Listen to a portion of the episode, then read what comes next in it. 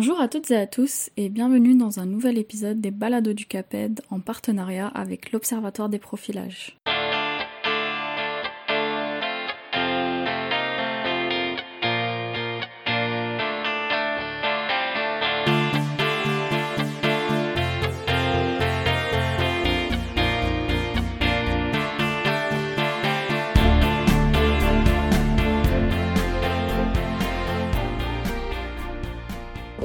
Nous avons le plaisir d'accueillir euh, Houda Assal. Bonjour Houda. Bonjour. Alors Houda Assal est titulaire d'un doctorat en socio-histoire publié en 2016 sous le titre Se dire arabe au Canada, un siècle d'histoire migratoire, paru en anglais chez Fernwood en 2020.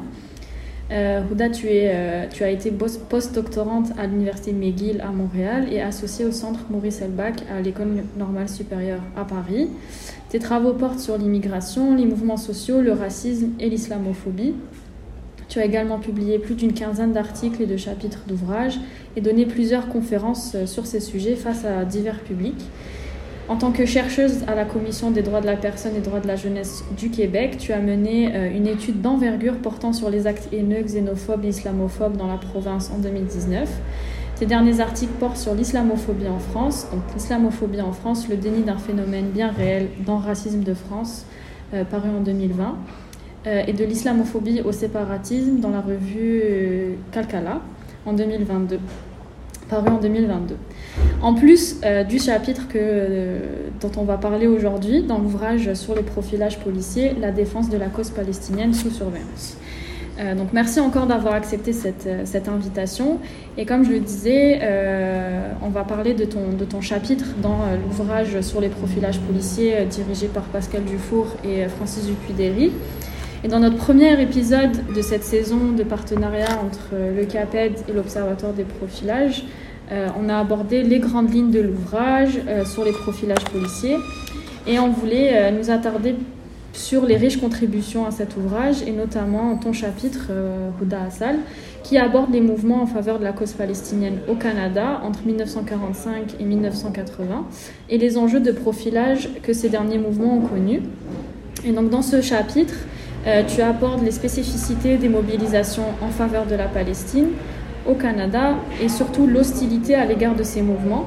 Donc ce chapitre vise à mettre euh, en lumière les dimensions politiques et raciales de cette hostilité et comprendre la manière dont les militants arabes de la cause palestinienne au Canada ont été perçus par l'État. Donc, euh, je vais commencer euh, ma première question.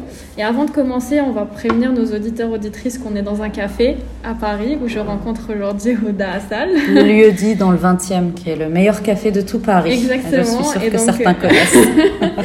et donc, c'est dans cette ambiance, ambiance, conviviale avec un peu de bruit de fond qu'on va enregistrer ce podcast. Et donc, pour commencer, tu dis qu'on peut pas, qu'on ne peut comprendre euh, l'hostilité du gouvernement canadien à l'égard des mouvements pro-Palestine sans aborder l'altérisation des Arabes au Canada. Donc c'est euh, un peu le début euh, de ton propos dans, dans, ton chapitre. Et moi, ma question serait comment expliquer justement la construction historique de cette catégorie arabe au Canada et sa subalternisation? Alors en fait, c'est une très bonne question euh, et ça rejoint un petit peu tout, le, tout mon travail de doctorat et euh, de l'ouvrage que tu citais tout à l'heure. Et donc ce chapitre est un petit peu une relecture euh, d'un des, des, des, des parties de, de, ma recherche de, de thèse.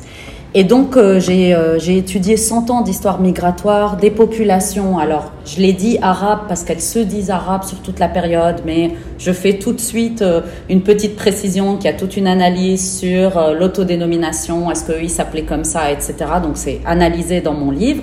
Et surtout, faut pas être anachronique parce que à l'époque, c'est des populations qui viennent principalement de ce que moi j'appelle le mashrek, parce que le terme Moyen-Orient ou euh, le vent, etc., sont des termes plus récents et plus euh, parfois coloniaux d'ailleurs. Donc euh, en gros, voilà, c'est de ces populations arabes-là qu'on parle et elles sont arabophones en tout cas à l'époque. Donc les premiers migrants qui arrivent au Canada de, cette région arrivent de l'Empire ottoman. elles sont arabophones de l'Empire ottoman et elles arrivent à la fin du 19e siècle.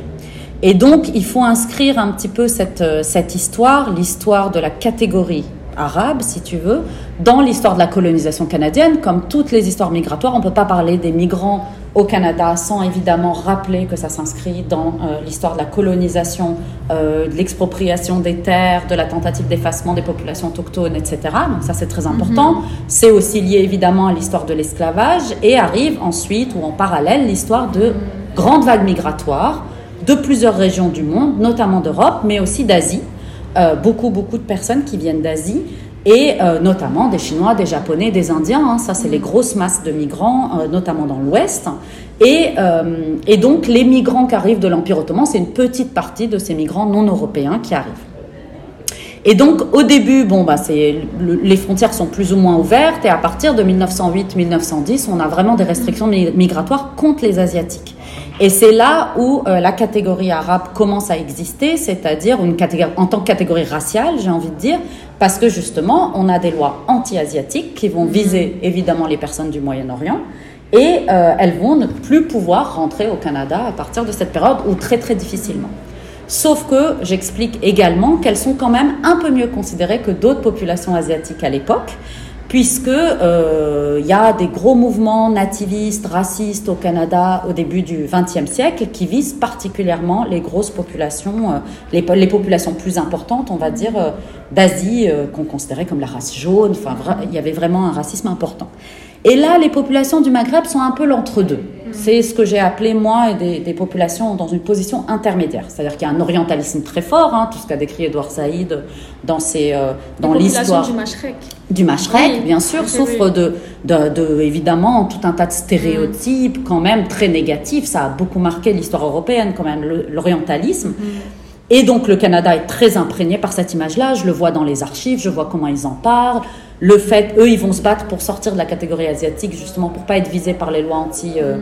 euh, anti-asiatiques. Et en fait, ils vont réussir plus ou moins, mais pas vraiment, parce que justement, on considère qu'ils sont porteurs de maladies, qu'ils sont fourbes, qu'ils sont euh, un peu, ouais, ils sont bons en commerce, mais ils sont pas. Voilà, on a mm. quand même cette vision orientaliste qui est encore très forte.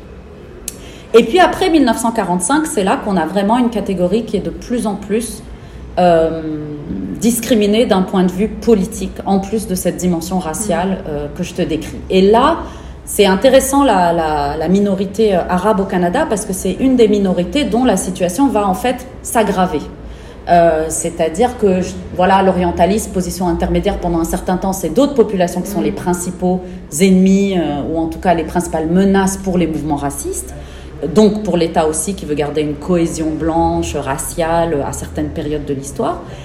Et après 45 et surtout après 67, là on voit que petit à petit on a toute la question du terrorisme qui va apparaître, on a réellement ce qui va devenir le racisme anti-arabe et qui deviendra beaucoup plus tard ce que j'appelle l'islamophobie et qui pour moi il y a une continuité entre les deux.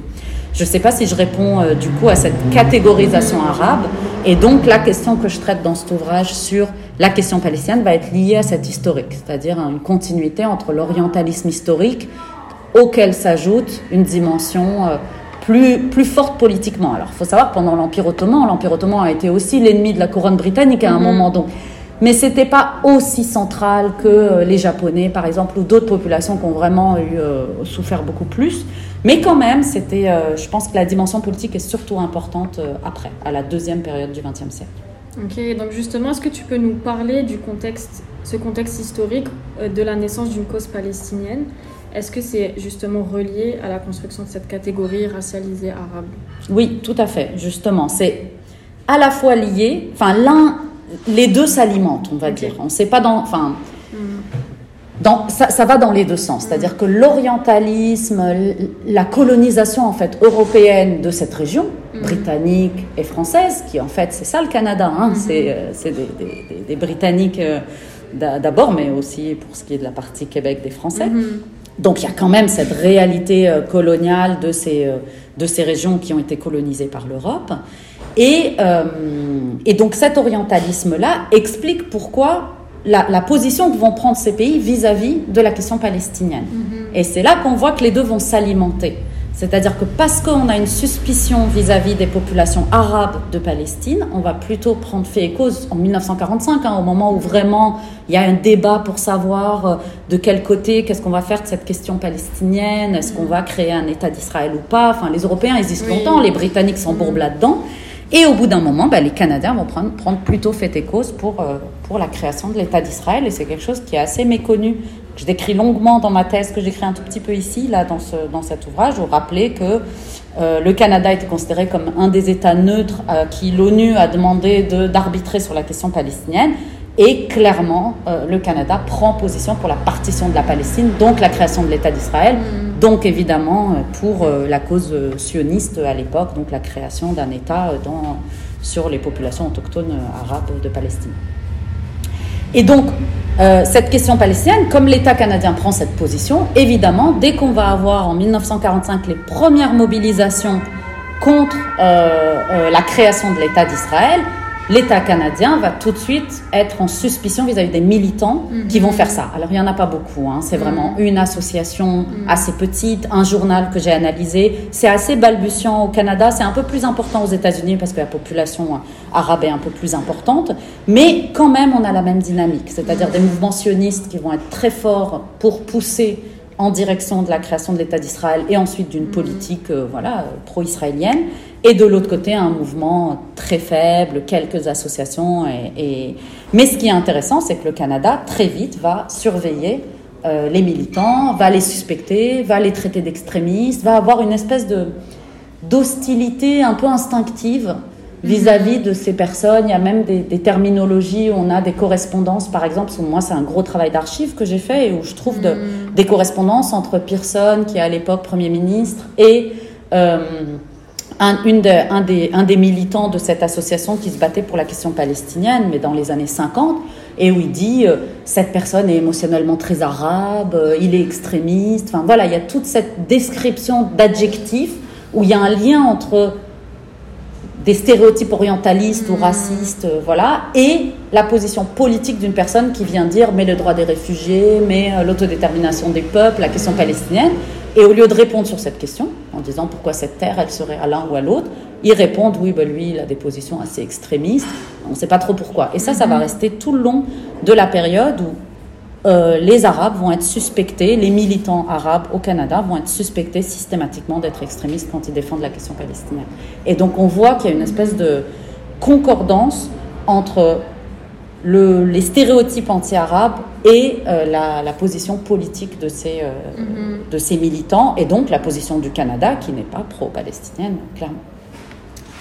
Ouais, et ses positions à l'international par rapport à la création d'un État d'Israël et donc la suspicion automatique des, euh, des militants pro-Palestine. C'est ça. Et qui en fait ne s'est jamais arrêté, ne s'est toujours pas arrêté aujourd'hui. Mm. Ce qui est intéressant en fait, c'est de voir cette continuité. Et comment elle se réactualise aussi. Exactement, mm. exactement. Mm. Je veux dire, le mouvement BDS aujourd'hui est très mm-hmm. mal vu, boycott des investissements sanctions. Euh, le, enfin, jusqu'à jusqu'à aujourd'hui, il y a une suspicion contre la question palestinienne qui maintenant en plus est teintée d'islamophobie, mais qui a longtemps été teintée d'un de stéréotypes, alors on dit orientaliste ou anti, mm. anti-arabe, enfin, mm. clairement. Mm-hmm. Et, euh, et, tu évoques aussi dans le chapitre qu'à partir de 1967, euh, on a une plus grande visibilité des mobilisations pro-Palestine. Donc est-ce que tu peux en dire un peu plus euh, là-dessus? Alors 1967, c'est un tournant. C'est un tournant dans l'histoire de la question palestinienne, puisqu'il y a l'échec suite à la guerre des six jours qui a été une espèce de d'énormes séismes pour euh, la région arabe en général. Hein. ça a été vraiment énorme quand on connaît un petit peu l'histoire du monde arabe. Et, on et après cette période-là, on a un pic de la mobilisation internationale pour la question palestinienne. C'est là où elle, dans tous les pays, hein, si on l'analyse en France, aux États-Unis, etc., après 67, c'est un grand moment de militantisme mm. pro-palestinien. Bon, c'est aussi un grand moment des mouvements sociaux, mm. progressistes en général, des mouvements anticoloniaux, de mais c'est vrai que c'est vraiment le tournant pour la question palestinienne. C'est le moment où, euh, donc comme je te disais, il y a des mouvements sociaux un petit peu partout qui vont être sensibles à des questions comme celle-là. C'est aussi un moment où la question palestinienne sort un peu des États arabes qui sont en échec puisqu'ils ont perdu la guerre plusieurs fois et où d'un coup sont repris par les peuples et notamment les peuples en diaspora. Mm. Et euh, dans d'autres pays. Donc ça, on peut l'analyser dans, dans, plusieurs endroits où on a des mouvements euh, euh, enfin des, populations arabes qui se sont implantées. Et justement, au Canada notamment, après 1967, c'est au moment où les frontières canadiennes s'ouvrent, où les mhm. politiques migratoires sont moins restrictives d'un point de vue euh, racial. Justement, il n'y a plus toutes ces restrictions que je te disais, anti-asiatiques, etc., notamment. Et à partir de ce moment-là, on a une nouvelle vague de migrants, là aussi, hein, qui est économique, euh, sociale, avec des étudiants qui viennent du monde arabe. Il y a aussi toute une génération dans le monde arabe qui se met à immigrer, Mm. à faire des études, à parler plusieurs langues, etc. Et ces migrants-là, ils arrivent avec toute une culture politique Mm. du nationalisme arabe, des mouvements de gauche, et donc avec un- une tradition militante pratiquement, et qu'ils vont euh, relier un peu à d'anciennes associations arabes. On voit des liens entre les anciennes d'avant, des générations qui sont nées au Canada, et quand même une, un- une nouvelle dynamique qui se met en place. Et puis on a aussi, euh, d'un point de vue international, c'est le grand moment où la question palestinienne devient visible sur la scène internationale. Alors toi et moi, on n'a pas connu ça, mais c'est clair qu'il y a un tournant. Et c'est aussi le moment où, où cette, euh, où cette question va à la fois être très populaire auprès des mouvements euh, sociaux, progressistes, etc., et en même temps très stigmatisée, puisqu'on a le spectre du terrorisme, la suspicion. Il faut rappeler quand même à l'époque que l'OLP, même au moment où l'ONU considère l'OLP comme le représentant légitime, donc l'Organisation de libération de la Palestine de Yasser Arafat, euh, le moment où l'ONU en 1974 considère que l'OLP peut devenir un, un observateur à l'ONU, donc légitimement représenter un peuple en lutte, euh, parce que l'État palestinien n'existe pas, toujours pas vraiment. Et euh, même au moment où l'ONU reconnaît ça, les États-Unis, comme le Canada, et il faut voir que le Canada suit énormément les États-Unis dans cette question, continuent à considérer que l'OLP est une organisation terroriste. Et ça, c'est hyper important à comprendre parce que cette position politique du Canada explique pourquoi les militants pro-palestiniens ici sont suspectés immédiatement d'être des terroristes. Même s'ils n'ont pas vraiment de lien avec l'OLP, en tout cas pas officiellement, rien de ce qu'on a trouvé, surtout il n'y a, rien de- il y a rien de particulier là-dessus, c'est vraiment un discours qu'on aura toujours dans ces mouvements de solidarité, de droit international, de droit de retour des réfugiés. Enfin, on est quand même dans ces discours-là, parfois un petit peu plus virulents parce que l'époque des années 70, c'est un peu Ouais. moins, euh, un peu moins, euh, enfin c'est un peu différent de ce qu'on a maintenant comme discours, mais quand même généralement, euh, ça reste des discours assez, assez axés sur les droits, quoi, en gros. Donc voilà, donc ça c'est vraiment 67, on a un vrai tournant avec au Canada la, la naissance de ce qu'on d'une fédération canado-arabe avec plein d'associations au niveau national qui vont essayer de fédérer un peu les questions euh, euh, de défense de l'image des Arabes, parce que là aussi, avec la question palestinienne, viennent tous les stéréotypes Oui. anti-arabes, etc., qui sont réactivés, là encore, avec une nouvelle, euh, nouvelle réactivation des stéréotypes orientalistes. Et puis, euh, la volonté de changer l'image dans les médias, de changer les positions politiques vis-à-vis de la question palestinienne, et c'est assez central chez la Fédération canado-arabe, voilà, Ok. qui est une grosse association qui a- se mobilise bien pendant plusieurs années, euh, Mhm. qui a existé longtemps ensuite. Ok. Et tu mentionnes aussi que, euh, donc tu disais, les années 60, c'est un moment clé un peu à l'international concernant un peu les mouvements progressistes. Euh, et tu dis aussi que ça marque un peu des débuts d'alliance entre plusieurs mouvements, donc euh, les mouvements de solidarité avec la Palestine et d'autres communautés, donc les communautés noires et autochtones. Euh, c'est très intéressant cette partie du quand on ne connaît pas très bien cette histoire-là. Donc est-ce que tu peux nous dire un peu plus sur ces solidarités Ouais. C'est d'autant plus intéressant que je ne crois pas que quelqu'un d'autre l'ait étudié vraiment, Ouais. et il y a peu de choses. Quand même, pour être très honnête, euh, je sais- les liens que moi j'ai trouvés dans des liens écrits ou des témoignages Mhm. de militants, parce que quand même les témoignages de militants, j'en ai eu sur la période des années Ouais. 60-70, moins sur la période Mhm. précédente, mais quand même, j'en ai eu pas mal. Il y avait vraiment deux choses, c'est-à-dire d'un point de vue idéologique, il y avait Mhm. clairement une cohérence. Bon, alors il y avait euh, des différences idéologiques, hein, il y avait les internationalistes, les bon, voilà, on va pas rentrer dans les détails de tous. Oui, les mouvements pas de gauche l'époque. euh, voilà, mais tous avaient plutôt Mm, mm. Une tendance, enfin même pas une tendance, une- un, un focus important sur les questions décoloniales, antiracistes, d'émancipation des peuples, de droit de la- l'autodétermination, etc. Donc, il y a une solidarité avec les luttes autochtones. euh, dans des prises de position, par exemple. Je le vois dans des articles, je vois dans euh, les points d'une charte ou d'un communiqué que va faire la Fédération canado-arabe, dans des liens, dans des réunions des conférences où on a invité telle ou telle association. Ça, c'est sur la question autochtone. Et par- même chose sur la question du racisme anti-noir, notamment, je pense que c'était même encore un peu plus développé, où euh, on va, euh, les, les- la Fédération canado-arabe et les, les associations qui en sont membres, hein, parce que c'est une fédération, vont soutenir clairement la campagne antiraciste contre l'expulsion de euh, Rosie Douglas, par exemple, qui était un des, un des militants importants au moment euh, de la révolte à l'université Sir George William en 1969, mhm. qui avait été réprimée, qui était une affaire de racisme anti-noir à l'intérieur de l'université, d'un prof, etc., et qui a été réprimée assez euh, violemment. Et Rosie Douglas, notamment, on avait euh, fait les frais, on n'est pas le seul. Hein. Mhm. Et moi, j'ai trouvé des, des, des endroits, des, des, sources écrites où il y avait eu un soutien pour cette campagne-là et tout. Maintenant, j'avoue que je ne sais pas à quel point ces associations se rencontraient. Est-ce qu'elles faisaient vraiment des campagnes communes? Est-ce que juste on signait des soutiens, des communiqués?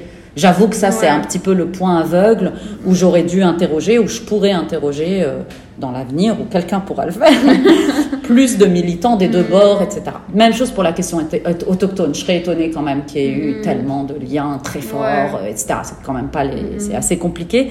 Et c'est intéressant à, à relever parce que on, retrouve ça encore aujourd'hui, c'est-à-dire qu'il y a des liens, des mm. solidarités, etc. Mais tu sais ça mieux que moi. Mais euh, voilà, plus ou moins approfondi. Euh, et puis c'est sûr, quand on travaille sur les archives, on voit. Euh. Mais ce qui est intéressant quand même, c'est que il y a un continuum quand même dans cette idéologie émancipatrice qui est quand même plus intéressant que les années que j'ai étudié avant les années 60. Mm. Parce que comme je te disais, avant les années 60, tu vois bien qu'ils se battent pour sortir de la catégorie asiatique. Il y a un discours qui est très très libéral en fait. Nous, on n'est pas euh, au lieu de, s'allier avec toutes les personnes discriminées, de se mettre tous ensemble et de dire euh, les restrictions anti-asiatiques c'est raciste, de dire mais non, mais nous on aimerait en sortir. Donc là, il n'y a plus ça. Il y a quand même une volonté d'avoir quelque chose de plus, euh, une réflexion plus globale sur l'émancipation des populations. Oui, beaucoup plus radicale. Ah oui, c'est la grande période de la radicalité. Pour nous aujourd'hui, c'est une grande période de radicalité, je pense. Et c'est vrai qu'il y, a des, il y a des affiches avec des gens en Kalachnikov. Enfin, c'est un autre niveau, c'est autre mm. chose. Puis c'est vraiment le, visuel de l'époque, c'est d'autres. d'autres vocabulaires. Je pense mm-hmm. qu'aujourd'hui, on est, on est dans quelque chose de très, très différent. Ouais.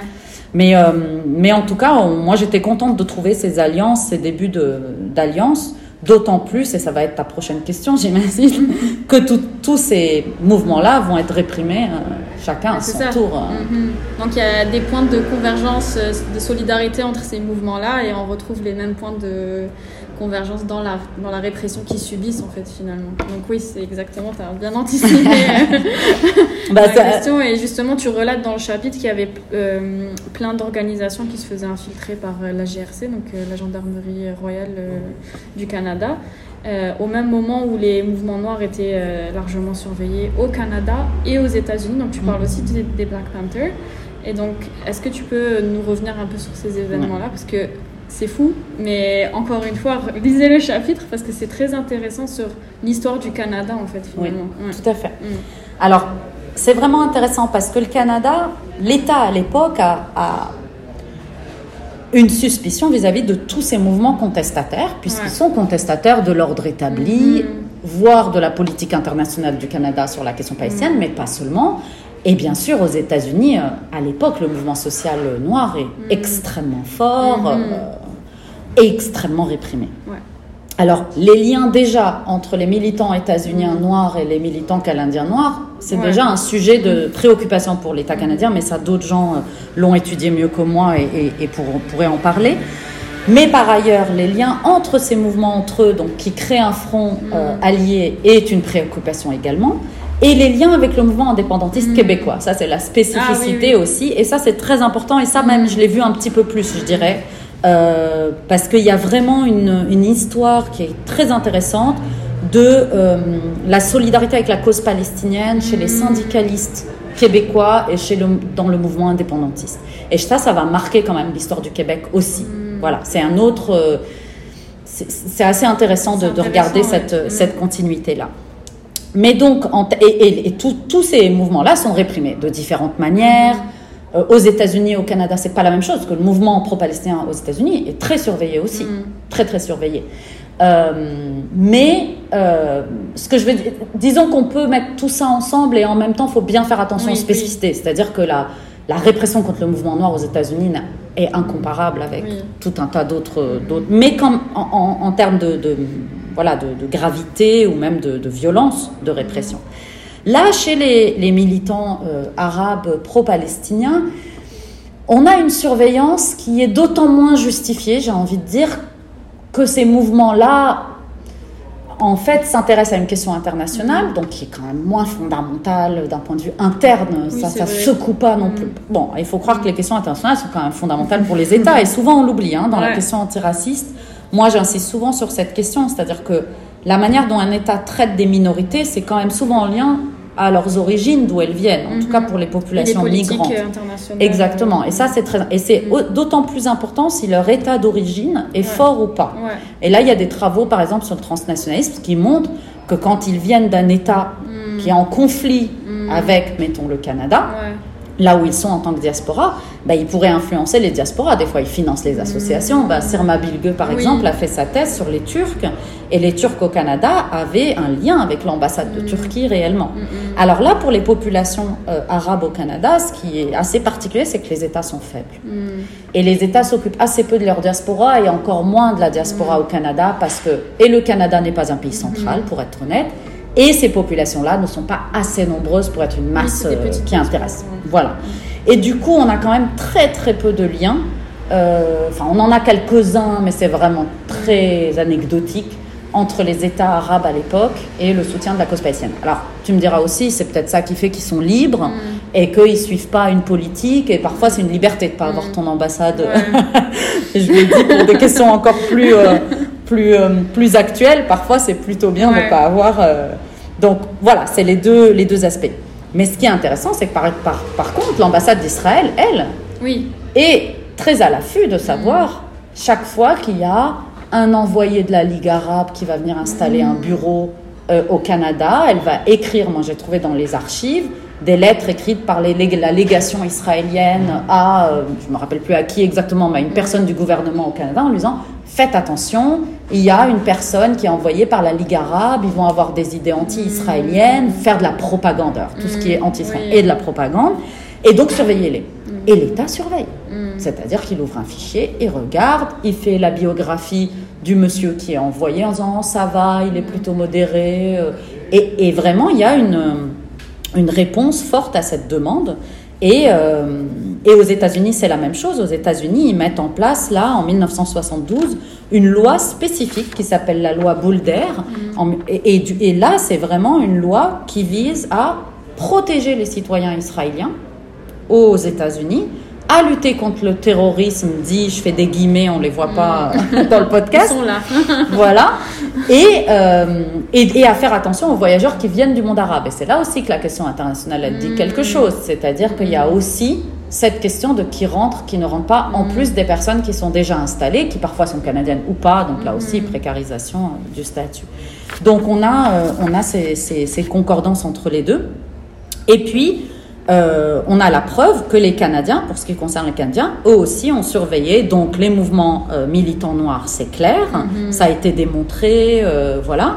Et les militants arabes également, et les liens entre eux. Alors ils ne le disent pas explicitement, mais les liens entre les mouvements noirs au Québec, notamment par exemple, avec les mouvements antiportoises québécois mm. préoccupaient l'État canadien, comme le lien avec les, mm. associations arabes, par exemple. Donc le fait que tous ces gens-là s'allient et poser problème et, augmenter ce qu'on appelle le profilage politique, pour le coup, mm-hmm. alors qu'il y a en plus cette dimension raciale mm-hmm. chez euh, quand c'est des mouvements, euh, enfin pas le mouvement indépendance québécois, où là c'est quand même moins pas racial, mm. mais euh, là dans le, dans le cas des, des, des mouvements arabes notamment. Est-ce que j'ai répondu à ta question? Oui, effectivement. Et donc, pour revenir à la question du profilage des, vu que c'est la thématique du livre aussi, des imbrications des types de profilage. Tu dis que euh, dans le cas précis des mouvements euh, pro-Palestine, et tu l'as dit pour les mouvements euh, noirs, il y a une imbrication des types de profilage, donc racial et politique. Est-ce que tu peux en dire plus, justement, un peu approfondir ce que tu, ce que tu venais de dire finalement? Comment se faisait cette imbrication-là et en quoi ça nous aide aussi à mieux comprendre la question de la répression et des profilages alors, en effet, ça c'est un peu la spécificité euh, mhm. de... Euh, c'est quand même souvent racial et politique, hein, quand même, quand, on, quand on a du, profilage contre des populations euh, qui luttent contre le racisme notamment, ou sur des mhm. questions internationales. Mais là, ce qui est vraiment intéressant, c'est qu'on voit que ce que je te disais au début, et on le voit dès le début, et on le voit jusqu'aux années 70, et on le voit encore aujourd'hui, en gros, dans la continuité, c'est qu'on a une activation des stéréotypes racistes, disons-le. Mm. Euh, donc les personnes qui seraient extrémistes, violentes, émotionnelles, Mm, pas ah très, etc. Et avec leurs idées politiques. C'est-à-dire qu'au lieu d'analyser leurs idées politiques en tant que telles, en leur disant, Mm. bah non, pourquoi le droit de retour du réfugié Euh, Non, euh, Mm. voilà, la terre de Palestine appartient euh, à l'État d'Israël, etc. Enfin voilà, on Oui. peut avoir des arguments politiques Mm. froids, sauf que là, la, la, la réponse des autorités, en tout cas de ce que je Mm. trouve moi dans les correspondances, depuis les années 50, Mm. et mêle un petit peu ces, ces dimensions politiques et raciales tout le temps. Et alors on le voit d'autant plus pour la période plus récente, et c'est assez fascinant, au moment de la publication euh, du rapport McDonald. Alors le rapport McDonald, c'est un rapport qui a été, euh, c'est une commission d'enquête sur les agissements de la gendarmerie royale du Canada, euh, qui a été euh, commencé en 1977, qui est paru en 81 Ok. et qui en fait est parti de plein de scandales qu'il y avait eu, notamment contre le, le- le mouvement indépendantiste Mhm. québécois, d'infiltration, de surveillance, de euh, vol de fichiers. Enfin, il y avait eu plein d'affaires où on voyait bien que les services de renseignement, en gros canadiens, surveillaient de très près plein de mouvements. Et donc là, on a une immense commission d'enquête avec trois tomes euh, hyper longs. Franchement, euh, bon, j'ai pas tout lu, mais je veux dire, c'est assez passionnant de le lire parce que c'est froidement décrit. euh, ce que faisaient à ce Mm. moment-là les services de renseignement. Et donc, en ce qui concerne, donc ça démontre évidemment toute la surveillance du mouvement indépendantiste, probablement d'autres mouvements.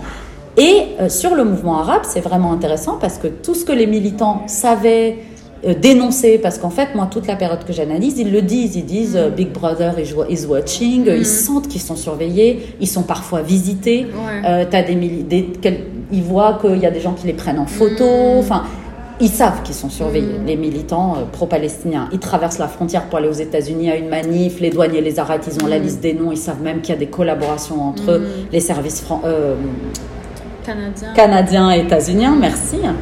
Et donc, ils, ils suspectaient tout ça, mais ils n'en avaient pas la preuve. Et la commission McDonald le dit. Bah oui, on a mis en place un gros service de surveillance. On a surveillé des centaines de personnes, on a lu des courriers, on a regardé, on a pris des photos. Enfin bon, ils font toute la description.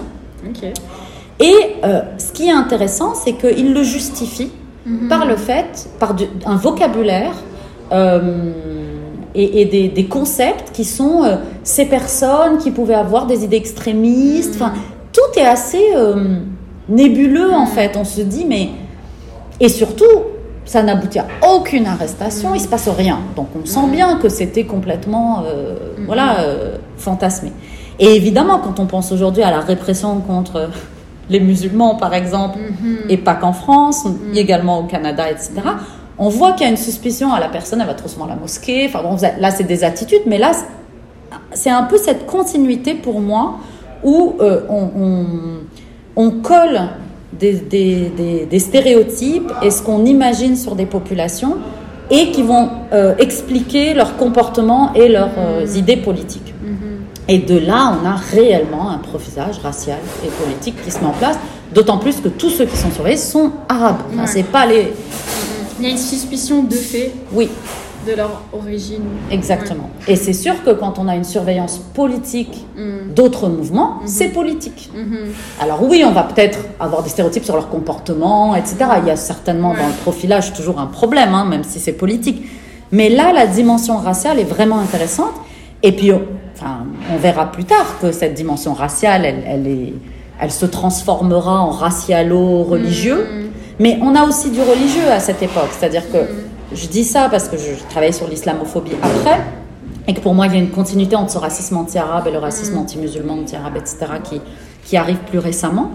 Euh, Parce qu'à l'époque, l'arabe n'égalait pas forcément musulman. même pas du tout. En fait, la plus... non seulement on n'en parlait pas, Mhm. c'est-à-dire que moi, dans mes archives, au début du siècle, etc., à l'époque de l'orientalisme, ils le disent qu'ils sont plutôt chrétiens, les migrants. Donc on, sait, on, on connaît, le gouvernement le dit Mhm. dans son orientalisme, c'est contre des, euh, euh, des populations de cette, cette région dont une partie sont chrétiennes. Il n'y a pas de souci, il y a quand même un, un orientalisme et un racisme contre les populations euh, chrétiennes également. Sauf que quand même, l'État canadien préfère les minorités ethniques et religieuses euh, Mm. de cette région, par exemple, quand il veut les choisir en tant que migrants. Mhm. Autour des années 50, là, moi j'ai des archives où ils- on voit bien qu'ils essayent de sélectionner dans les pays type l'Égypte, le Liban, etc., voire même le Maghreb. D'ailleurs, les premiers Maghrébins qui, qui immigrent, les, premières, euh, les premiers migrants d'Afrique du Nord sont des Européens, des chrétiens, des juifs en fait. Et donc, il y a clairement une préférence pour les minorités, et là aussi, continuum avec la politique Ouais. coloniale classique européenne, de préférer ces minorités-là, de les... Alors aussi, bon là aussi c'est un cycle, c'est qu'on considère qu'elles sont de meilleure qualité parce qu'elles seraient un peu plus éduquées, euh, voire euh, qu'elles seraient plus proches, civilisées. Tout ça est plein de stéréotypes, mais lié aussi à l'histoire de cette région. On a parfois privilégié ces minorités-là qui du coup ont pu acquérir euh, parfois, euh, par exemple, un niveau d'instruction plus fort, plus important. Mais tout ça pour dire qu'il y a la dimension religieuse existe quand même, même si ces personnes sont chrétiennes. Alors sur la question pro-palestinienne, il n'y a pas, il n'est pas question de religion à cette époque. En tout cas, moi, je ne le vois pas. Ils disent pas.